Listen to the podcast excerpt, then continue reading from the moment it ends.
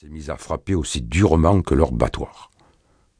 Moi, je n'étais pas très loin, sous le mauvais ombrage d'un arbre mort, occupé à faire boire les chevaux et la mule de ma maîtresse, la marquise de Rouverac, dernière de la lignée.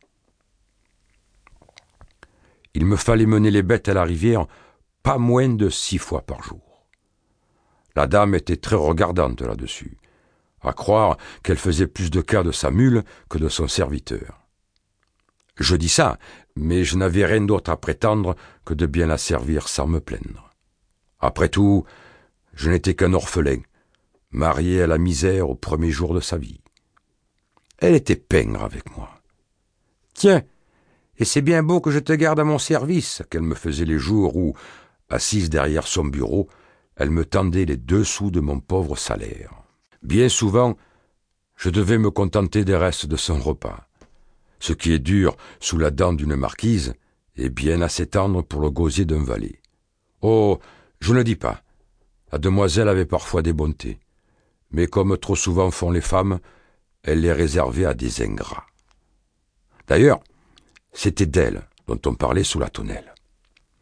Il y avait Francette Blanchet qui disait j'ai su par le clerc du notaire de Pont-Saint-Esprit que notre marquise a fait évaluer ce que la vente de ses bois sur Méjeanne lui rapporterait. Et la Marion de Monteil de préciser Depuis la mort de son père, le domaine se déplume comme le cul d'une vieille poule. Et ça continuait. Une femme comme elle, qui a étudié chez les religieuses d'Uzès, n'est pas faite pour s'occuper des affaires de la terre. Lui faudrait un mari, un homme qui reprendrait les affaires du château en main. La dame de Borest, hein, elle peut encore prétendre. Là-dessus, elles ont tout approuvé, sauf Marthe Cade, une veuve de l'âge de la marquise, qui était à son service comme moi. Si elle avait voulu, ma maîtresse aurait pu se marier depuis longtemps. Du vivant de monsieur, ce n'étaient pas les beaux partis qui lui ont manqué, mais les a tous refusés. Pourtant, il y en avait un ou deux qui étaient bien jolis mignons, et je sais bien des filles qui se seraient volontiers déshonorées avec de tels gandins. Té, moi la première peut-être. Et tout on rit, sauf la mère de Saül, une toute vieille aussi ridée et déconfite qu'une passerille, et qui a conclu sur le sujet.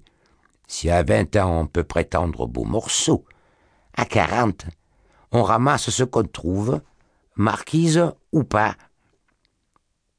J'allais remonter à la jasse du château et mener la noire au ferrage, lorsque du plateau de Méjeanne, un souffle brûlant comme la laine d'un fiévreux nous est tombé dessus. C'était le vent marin, une calamité qui nous a mis en eau en une seule bourrasque. Depuis avril, jeune homme, il n'y avait pas eu une seule goutte de pluie.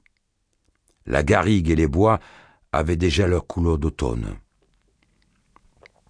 La poupe des arbres était rousse, et l'herbe des chemins n'était plus qu'une vilaine paille couchée sur les bas-côtés.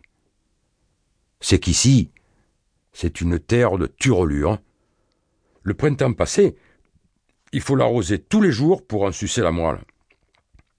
Quant au reste, c'est de la rocaille. Il n'y a rien d'autre qui y pousse qu'une garrigue qui moutonne jusqu'à l'horizon des grands cerfs du Barjac. Mais à voir, c'est un beau pays. On y sent le bon air d'une nature qui s'est abreuvée à la rosée du matin et qui rôtit au soleil de midi. La grosse odeur mélangée de toutes ces herbes qui se mettent en bocaux. Entends-tu les bruits de notre terre qui à force te prennent la tête? Le zinzin des cigales est celui des grandes vagues de Mistrau qui te brassent du feuillage au long d'un jour.